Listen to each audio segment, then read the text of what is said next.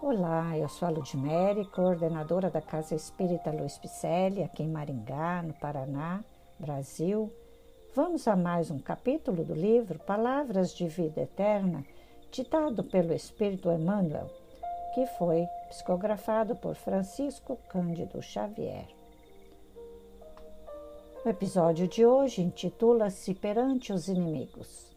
Em Mateus, Jesus nos, nos disse: reconcilia-te sem demora com o teu adversário. Diante dos inimigos, preservemos a própria serenidade.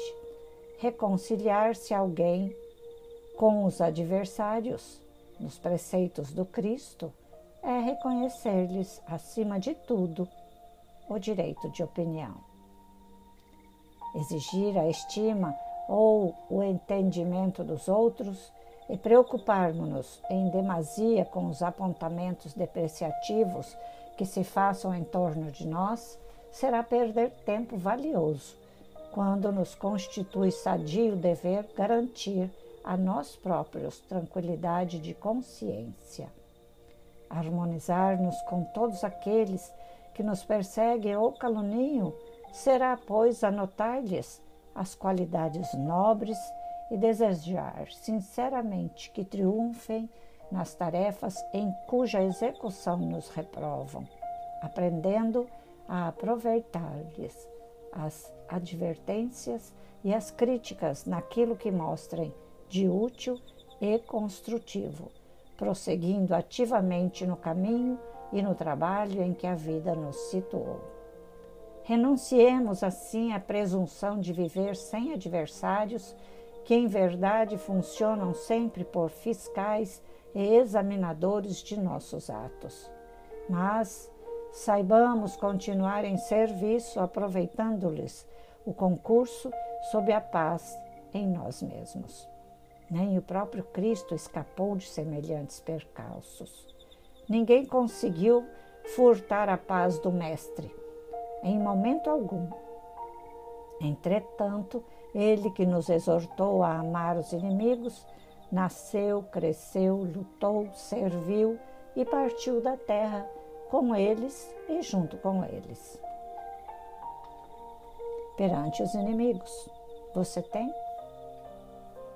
Talvez, não é? Talvez não, talvez sim. Nós não sabemos, muitas vezes, quem realmente não nos ama, mas podemos adivinhar, né? sentir alguns.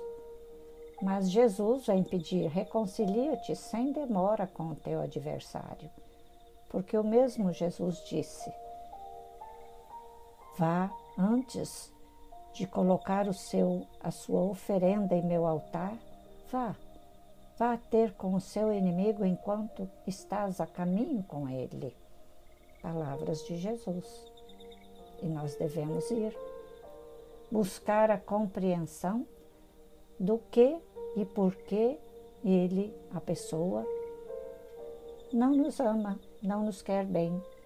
Muitas vezes, uma palavra mal falada da nossa parte pode ter mudado o pensamento dele, da pessoa, e os, os fizeram inimigos contra nós.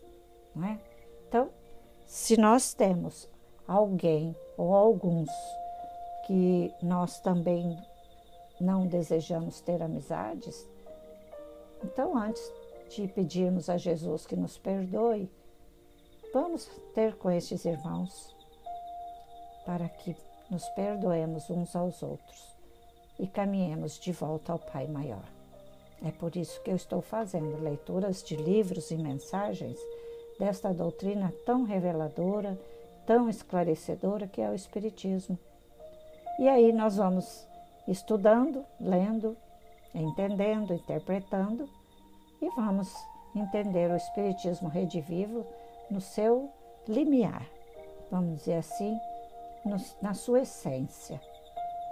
E esse Espiritismo foi ditado por espíritos e codificado por Allan Kardec, que é o nosso mestre aqui na Terra, naquela época, nos idos de 1800.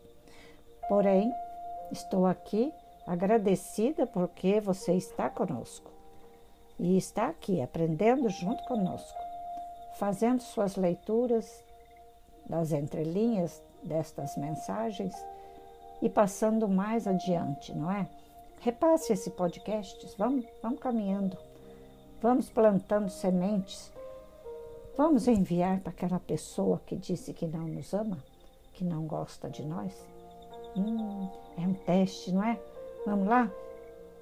Todos nós temos alguém que não não persevera, não caminha, não se compraz com as mesmas coisas, mesmos gostos que nós.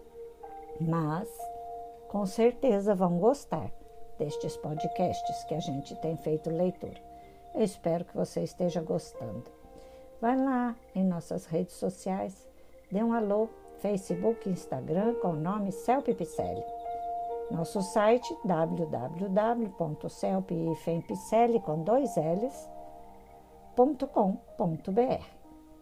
onde você vai encontrar o meu WhatsApp, os nossos endereços e telefones, as nossas atividades presenciais e à distância, cursos, lives.